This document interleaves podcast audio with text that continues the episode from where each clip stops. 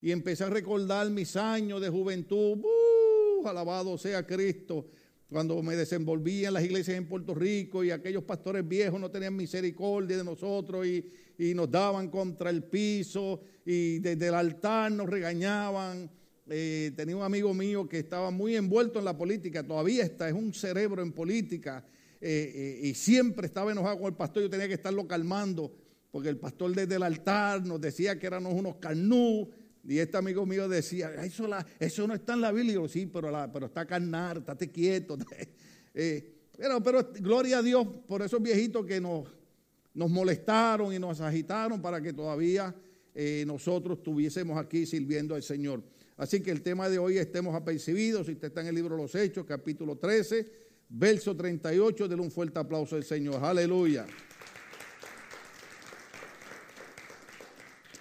Eh, un capítulo hermoso, el 13 del libro de los Hechos, donde eh, ocurren muchas cosas. Usted ve eh, el pueblo de Dios cuando comienza inmediatamente a creer en la línea de, la oración y del ayuno. Y, yo sé que nosotros no hablamos mucho de eso aquí, pero es parte que nosotros creemos porque está en la Biblia, especialmente cuando usted lee ese capítulo, usted va a encontrar que los hombres de Dios, los apóstoles, los discípulos, siempre que sentían una inquietud de eh, entrar en un área ministerial, buscaban la presencia de Dios.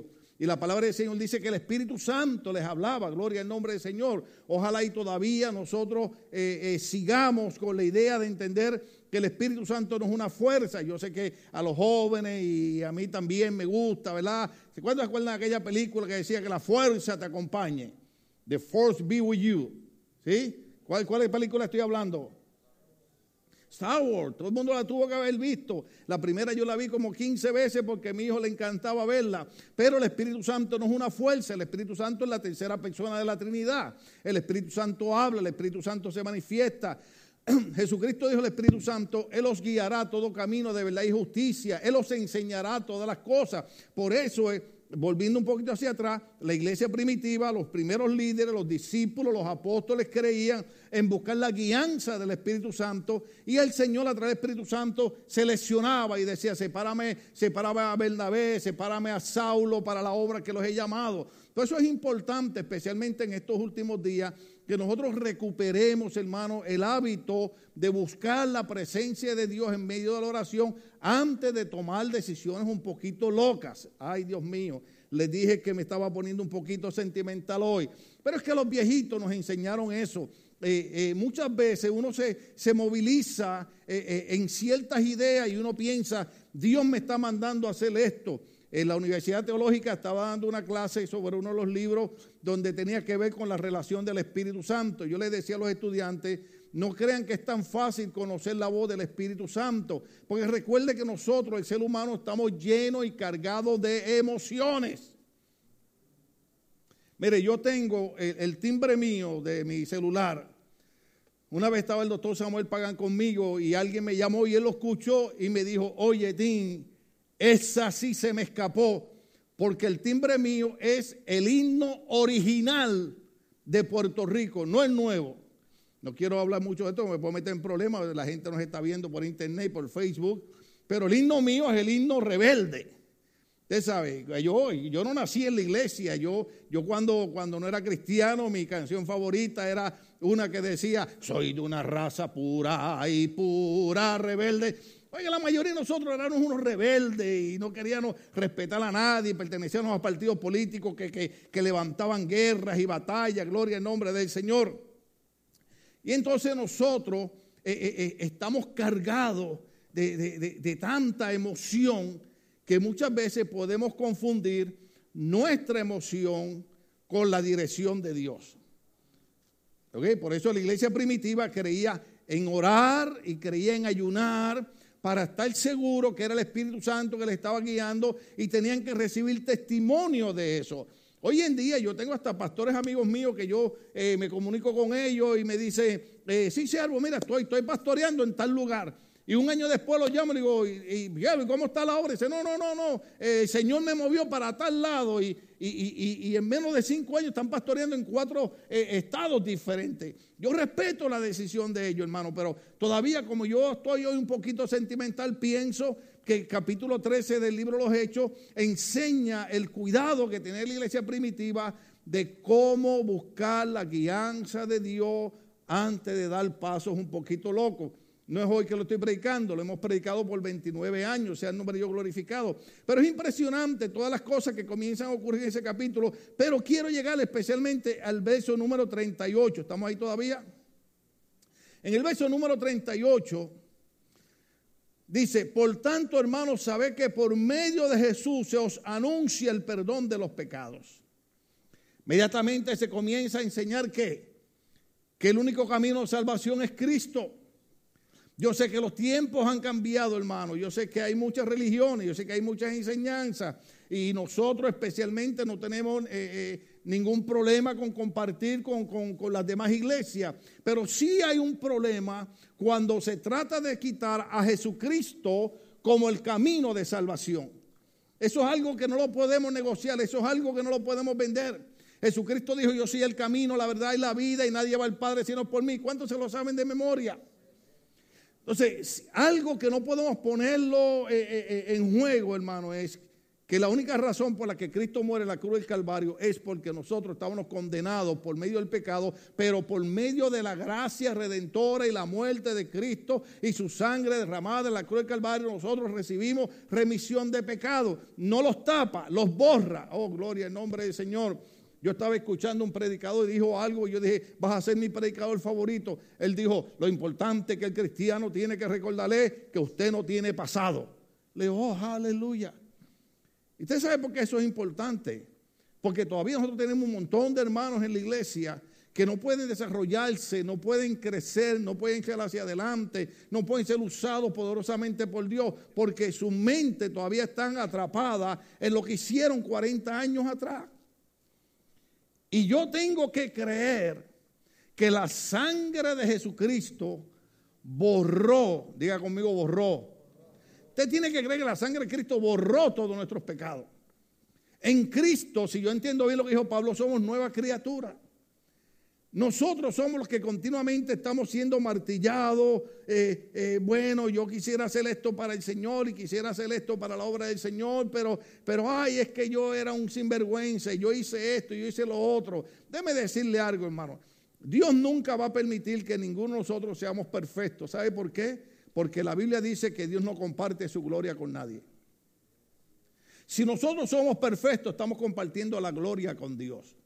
Yo sé que somos coherederos con Cristo. Yo sé que tenemos derecho a todas las promesas del Señor. Pero el único que merece toda gloria y toda honra se llama Jesús de Nazaret. Y Dios no comparte su gloria con nadie. En una ocasión alguien me preguntó sobre un grande evangelista que había cometido un pecado, hermano. Yo sé que pecado es pecado y yo sé que hay que lidiar con eso. Pero yo les estaba explicando a ellos, hermano, cuando esos evangelistas llegan a esa posición tan elevada y de momento caen en un pecado, no es porque ellos sean pecadores, es porque simple y sencillamente Dios tiene que cuidarlo de que ellos no piensen que pueden compartir la gloria con Dios. No sé cuántos ustedes se acuerdan, esto viene, viene, viene al caso cuando estaba hablando de, Pablo, ¿se acuerdan cuando Pablo decía tres veces rogado al Padre para que me quite este problema? El Señor me ha dicho, bástate, bástate mi gracia o en tu debilidad se perfecciona mi poder. ¿Cuántos de ustedes se recuerdan que la Biblia dice que a Pablo le fue enviado un mensajero de Satanás para que lo bofeteara, para que no se enalteciera, para que no se llenara de orgullo, no se llenara de vanidad? ¿Por qué? Porque el hombre había subido al tercer cielo. Es el único que la Biblia dice que subió al tercer cielo. Y Pablo dice, me fueron reveladas cosas tan maravillosas y tan poderosas que si se le digo a la iglesia, la iglesia no la entiende. Entonces Dios, para evitar que Pablo perdiera esa comunión con él, le dice, voy a hacer algo bien grande contigo. Y es que para avergonzar al diablo voy a usar al mismo diablo para que tú no cometas el error que él cometió. ¿Cuál fue el, error que cometió el diablo? ¿No fue que se llenó de orgullo? De arrogancia y de vanidad y dijo, subiré al norte y allá en el cielo estableceré mi trono junto al Altísimo. Entonces hay, que tener cuidado, hermano, cuando vemos personas que, que fallan, cuando vemos personas que pecan, hay que recordar que el único perfecto es Cristo. Estamos aquí todavía. Yo sé que para nosotros es bien fácil condenar a la gente. Estamos aquí. Usted sabe, pero hay que tener cuidado, porque muchas veces cuando nosotros condenamos a otro, estamos diciendo que yo no tengo errores. Estamos diciendo yo no tengo pecado. Yo sé que en la iglesia hay que ayudar a los hermanos a mejorar y a crecer y a madurar. Pero, pero hay personas que toman una actitud, perdónenme en esta expresión, tan religiosa que cualquier cosa que haga otra persona es mala. Entonces hay que tener cuidado con eso. Porque esta carrera es larga. ¿Cuántos se acuerdan del joven que en la iglesia se pasaba corriendo durante todo el culto? Y un viejito que casi no podía caminar en una de las vueltas se levantó y lo agarró por un brazo y le dijo, jovencito, siéntese que esta carrera es larga y se va a cansar. esto es cuestión, hermano. Jesucristo dijo, y, esta, y este mensaje es un poquito peligroso, Jesucristo dijo, el que esté libre de pecado, tire la primera piedra. Tenemos que buscar la madurez, tenemos que buscar el crecimiento, tenemos que buscar la santidad, tenemos que buscar esa vida moral donde Dios sea glorificado por medio de la manera en que vivimos, pero sin olvidar que simple y sencillamente somos pecadores rescatados por la sangre de Cristo. Yo no sé usted, pero a mí eso me emociona. Yo no sé usted, pero no hay cosa más maravillosa que saber que yo puedo levantarme por las mañanas tranquilo y con confianza, decir, y ayer eh, se lo estaba diciendo a mi nieto tempranito en la mañana, le estaba diciendo, one of the things that you have to put in your mind, that this is the day that the Lord hath made, and will rejoice and be glad in it. Este es el día que hizo. Pero usted sabe por qué podemos decir eso. Porque sabemos que la sangre de Cristo nos ha limpiado de todo pecado.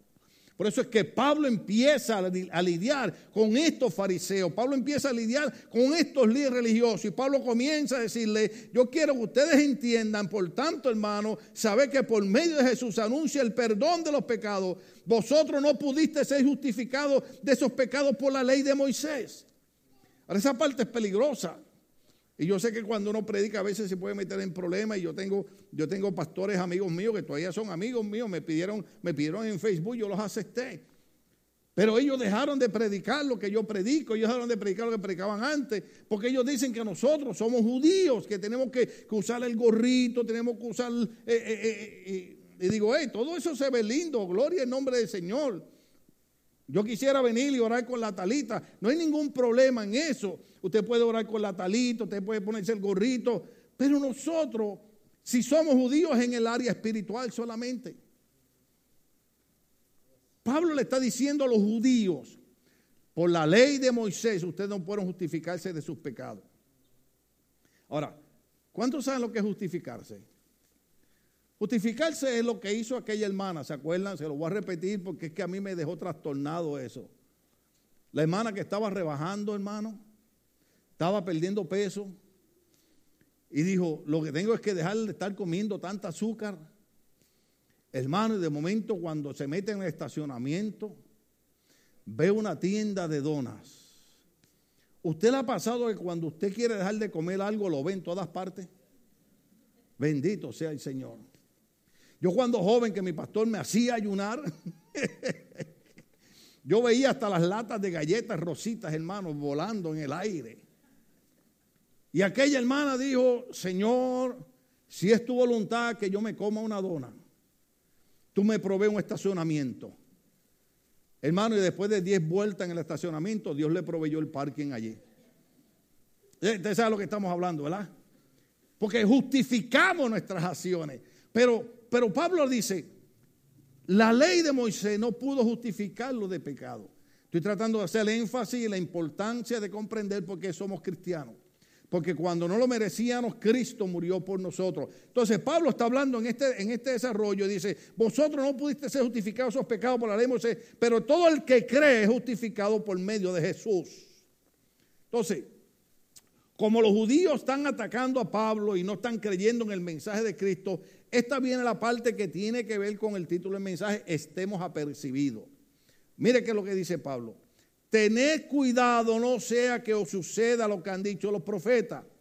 Mirad engreídos, asombrados y desaparecer, porque voy a hacer en estos días una obra que nunca creerías, aunque alguien os la explicara. Al salir ellos a la sinagoga, los invitaron a que el siguiente sábado les hablara más de estas cosas. Cuando se disolvió la asamblea, muchos judíos y prosélitos fieles acompañaron a Pablo y a Bernabé, los cuales en su conversación con ellos le instaron a perseverar en la gracia de Dios. Aguánteme el último verso ahí, pero vamos al libro de Habacuc, capítulo 1, versos 5 al 12. Pueden leer conmigo.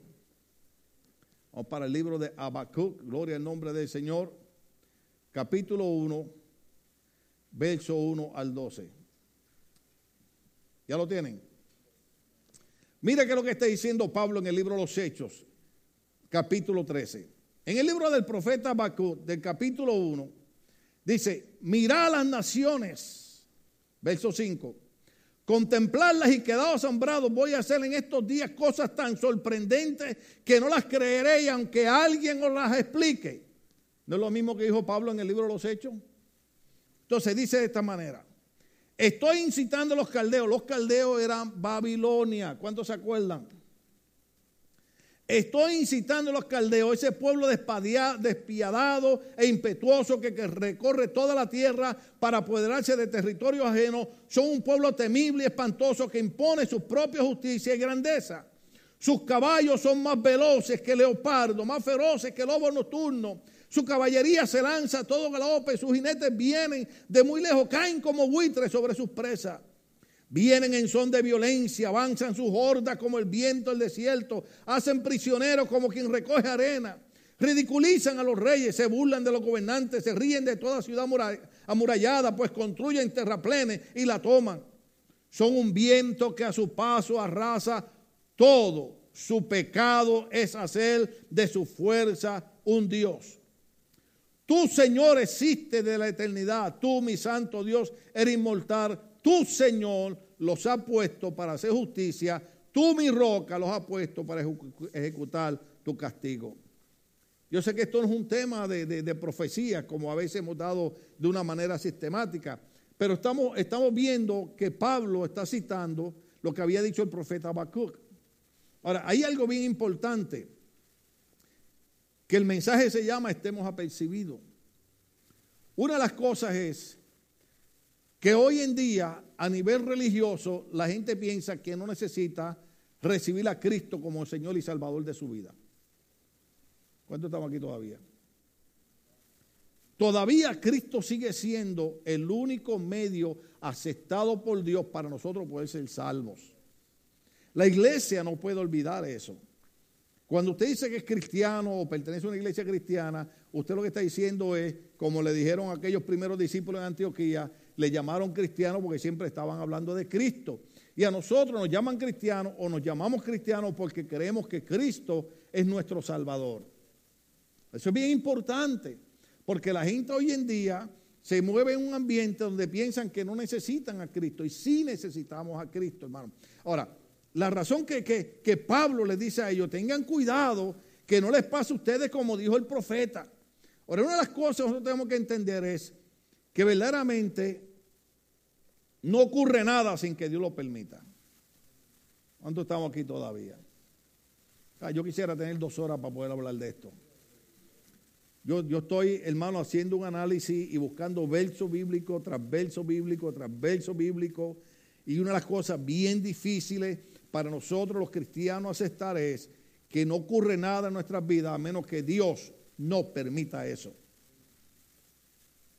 Por ejemplo, cuando los caldeos, cuando Babilonia, cuando Nabucodonosor viene a apoderarse de Judá, es porque Habacuc dice que Dios lo había escogido a él, a Nabucodonosor, para corregir a su pueblo. Por eso, por ejemplo, yo tengo que estar orando, hermano, porque eh, yo voy a mucha actividad y nosotros tenemos un grupo de pastores que luchamos por los inmigrantes y luchamos por el DACA y, usted sabe cómo somos, hermano. Pero a veces digo, Señor, no me permita eh, eh, perderme de línea, porque de momento a veces uno piensa, ¿estará Dios permitiendo ciertas cosas en Estados Unidos de América para que la iglesia como que comience a prestar un poquito de más atención. ¿Se acuerda que yo le dije cuando yo jovencito, hermano? Ay, Dios mío. Yo tenía como 19 años. Me siento todavía como de 19, mi cuerpo es el que se siente de 80, pero yo estoy bien.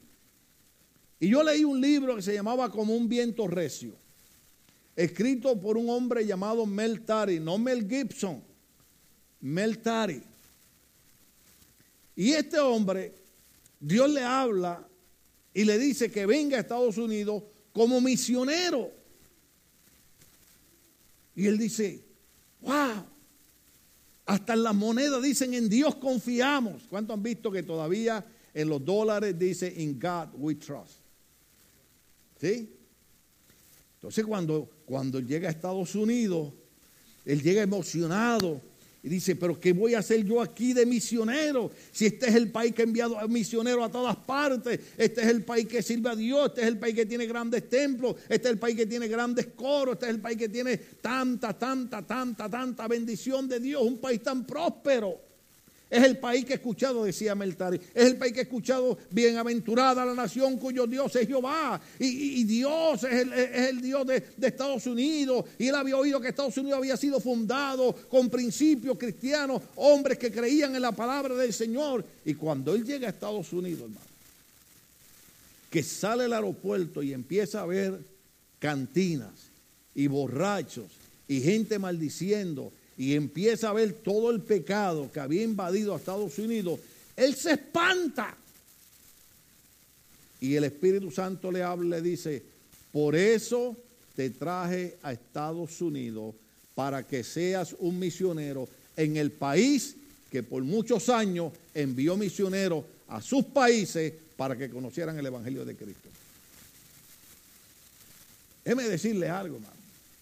La mayoría de nuestros países hubo un misionero americano. Yo fui a dar una campaña eh, eh, en la iglesia de allá donde está Keila, en Wichita, Kansas. Y los papás son de, de ¿cómo se llama este lugar de, México? Ah, de Oaxaca. Y hablan dialecto indígena. Ah, a mí me encanta escucharlo, hermano. Y él dice que los primeros que llevaron el Evangelio a ese lugar fueron unos misioneros americanos presbiterianos. No bautistas, no pentecostales, presbiterianos. Y hoy en día, estos padres no solamente son pastores, sino que ahora sus hijos también son pastores. Yo di una campaña familiar en la iglesia de ellos. Pero lo que me llama la atención es que en todos estos países siempre hubo un misionero americano. Y es más, ¿hay alguien de México aquí? Levante las manos que son de México. Pues déjeme decirle algo, los de México tienen que querer a la gente de Puerto Rico. Oh, oh, oh, sí, oh, sí, oh, sí. Porque cuando usted estudia la historia del Evangelio en México, en toda la historia del Evangelio en México había un puertorriqueño. Los primeros, los primeros misioneros en meterse en lugares donde mataban a los predicadores eran puertorriqueños. Puerto Rico, Puerto Rico es territorio americano. Puerto Rico se identificó siempre como un semillero del Evangelio. De Puerto Rico salieron muchísimos misioneros. Inclusive yo le he dado a ustedes la historia del reverendo David García Madera, de las campañas que daba en México, los hermanos Jiménez y así por el estilo. Y ustedes, ¿cuántos mexicanos levantaron la mano, Jebel? Dios los trajo aquí. No sé si mi micrófono está otro prendido o qué.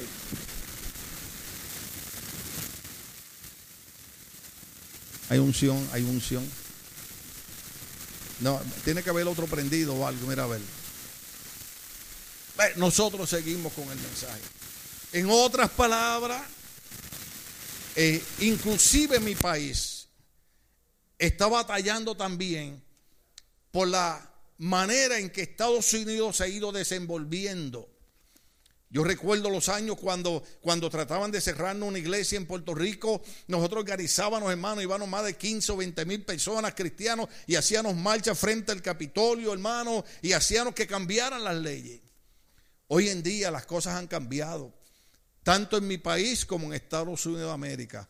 ¿Cuántos de ustedes saben que Estados Unidos necesita un pueblo que se levante creyendo que todavía Jesucristo es el Señor de señores y es el Rey de reyes. Tenemos que creerlo, hermano. Tenemos que creerlo. Entonces, por eso es que, que, Pablo viene y cita, cita esa parte y dice, es importante que ustedes sepan que muchas veces acontecen cosas en los países y es como Dios haciendo un llamado.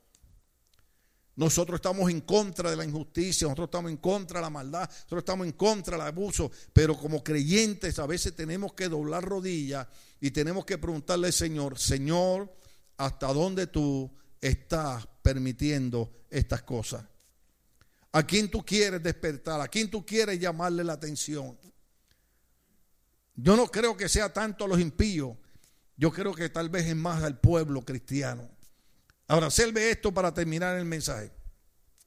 Ellos están hablando de todas esas cosas, entonces viene, la Biblia dice que Dios levanta a Nabucodonosor, levanta a este pueblo caldeo para corregir a su pueblo. Entonces nos vamos a Daniel capítulo 1, verso 1 al 8 y ahí terminamos. Qué pena. Gloria al nombre del Señor. Daniel capítulo 1, verso 1 en adelante. ¿Están ahí conmigo? Oh, gloria al Señor. Qué bueno está esto, aleluya. Yo no sé usted, a mí como me gusta la palabra. En el año tercero del reinado del rey Joacín de Judá, el rey Nabucodonosor de Babilonia. ¿Sabe quién es ese? Es el mismo que estábamos hablando en el libro de Habacuc. Los caldeos era Babilonia. El, instrumento que levanta Dios para correrle a su pueblo es Nabucodonosor. Ahora observe esto. En el año tercero reinado del rey Joacín de, de Judá, el rey Nabucodonosor de Babilonia vino a Jerusalén y la sitió. ¿Cuántos están conmigo ahora en el verso número 2? ¿De verdad están ahí? ¿Están ahí de verdad? El Señor permitió. Ustedes vieron porque ahorita yo estaba dando el testimonio de Meltar y estaba hablando de los misioneros y hasta dónde nosotros como creyentes tenemos que preguntarnos hasta dónde Dios está permitiendo ciertas cosas en Estados Unidos de América.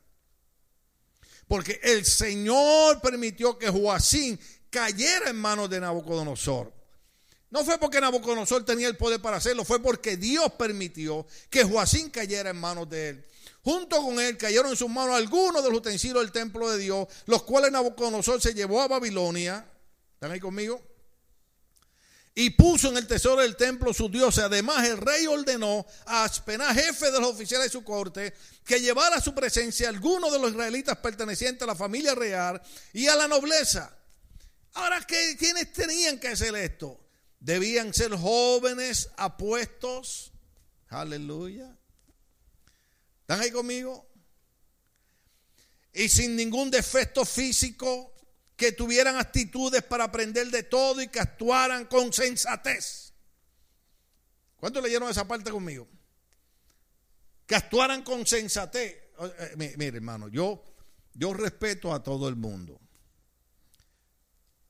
Pero si usted como jovencito está aceptando el reto de la chona,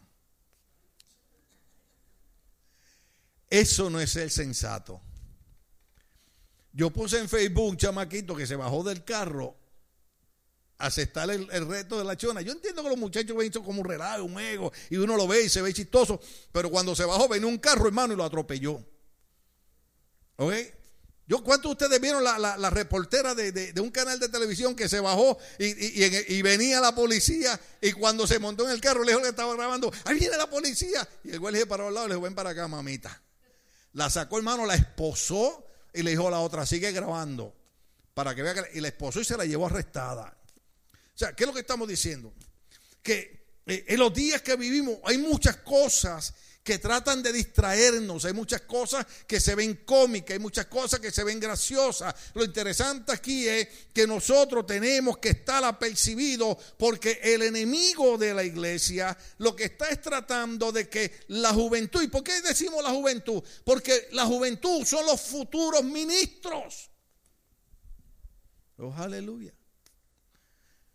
Cuando yo tenía 18, 19 años, había predicadores viejos que decían, como jovencito, mantente firme, no pierdas la línea, porque Dios te ha escogido para que sea un ministro. Yo no entendía lo que me estaban hablando. Yo era un loco que predicaba en las calles, iba a las cárceles. Pero después cuando pasaron los años y Dios me convierte en un ministro, levantamos esta iglesia, me lleva a diferentes lugares. Ahora yo entiendo lo que ellos decían. ¿Sabe qué es lo que, lo que yo estoy hablando, hermano? Que la semana pasada se murió uno de los mejores predicadores puertorriqueños que había, uno de los primeros en llegar a México a predicar, uno de los hermanos Jiménez. Aquellos hombres eran unos campeones, eran unos titanes. Murió Gille Ávila, murió Torres Ortega, murió Tial Osborne, y así sucesivamente todos esos predicadores viejos han ido muriendo. ¿Y a quién usted cree que Dios le va a pasar el manto? ¿A quién usted cree que Dios le va a pasar la batuta? A la juventud. Y Dios está llamando a los jóvenes que sean sensatos, porque Nabucodonosor, cuando fue a llevar eh, eh, nobles para su templo, no pidió cualquiera de los muchachos de, de Judá. Dijo: Yo quiero muchachos que sean sensatos, muchachos que sean listos para aprender. Y esa es una de las cosas que nosotros tenemos que comenzar como iglesia a observar. Una de, eh, eh, las estadísticas que se hizo últimamente, Bayola lo hizo, eh, Fuller lo hizo, estamos descubriendo que los jóvenes que son nacidos y criados en la iglesia, al primer año de estar en la universidad, dejan de servir a Dios y se van de la iglesia. Entonces tenemos que estar apercibidos, hermano. Tenemos que como iglesia volver a lo que yo dije al principio, volver a orar, volver a buscar la guianza del Espíritu Santo y volver a cubrir a nuestros jóvenes, porque tenemos que estar apercibidos, porque el enemigo no está detrás de los viejos, sabe que no puede hacer nada con nosotros, pero está detrás de los jóvenes, que sabe que un joven lleno del Espíritu Santo y un joven dedicado a Dios es un problema para él, porque un joven se puede ganar a otro joven que en vez de ser un pandillero, que en vez de ser un vendedor de drogas, en vez de ser un asesino, puede convertirse en un misionero, en un evangelista en un pastor, en un hombre y una mujer de Dios para que el nombre de Cristo sea glorificado. Debe, cuando la gente ve a uno como pastor, está bien, pero cuando mi esposa fue a Puerto Rico por primera vez y conoció a mis amigos y le decían, tú no sabes quién era este hombre, tú no sabes lo que Dios hizo en él. Por eso es que a pesar de que han pasado 45 años sirviéndole al Señor, yo todavía sigo creyendo que Jesucristo es el Señor para gloria de Dios Padre. ¿A cuánto Dios les ministró hoy? Aleluya. Vamos a estar de pie, queridos hermanos. Aleluya. Gloria en nombre del Señor. Solamente dejamos esa inquietud, estemos apercibidos. Estemos apercibidos. Vamos a orar, vamos a buscar el rostro de Dios. ¿Por qué Dios permite ciertas cosas? ¿Qué Dios quiere que yo haga?